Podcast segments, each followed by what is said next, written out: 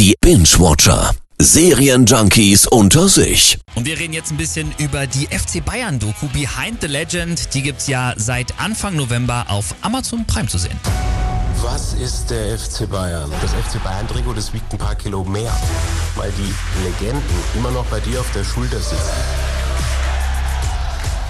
Ja, also Fabian, ich bin mhm. jetzt nicht der große, große Fußballfan, weißt mhm. du ja, du aber zum Glück schon ja. und deswegen hast du mal reingeschaut. Ja, habe ich. Ein bisschen widerwillig, muss ich gestehen, weil ich die Befürchtung hatte, dass das so ein Wir sind die geilsten Ding wird, ne? Und was soll ich sagen?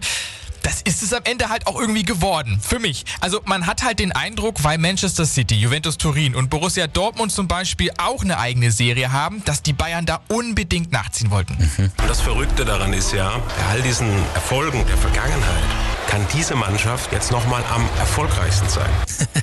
Aber es ist doch trotzdem interessant, mal hinter die Kulissen zu schauen, oder? Also quasi live mit dabei zu sein, auch wenn es halt mal nicht so rund läuft. Also ja, klar, das ist übel spannend, aber hier wird das halt nur, also hier wird nur gezeigt, was der FC Bayern auch senden will. Ne? Also wenn es kritisch wird, dann geht die Kamera halt aus. Mhm. So reicht eine unmissverständliche Geste von Trainer Hansi Flick in Richtung Kameramann nach einer Niederlage und der Zuschauer bekommt halt eben nicht zu sehen, was in der Kabine passiert.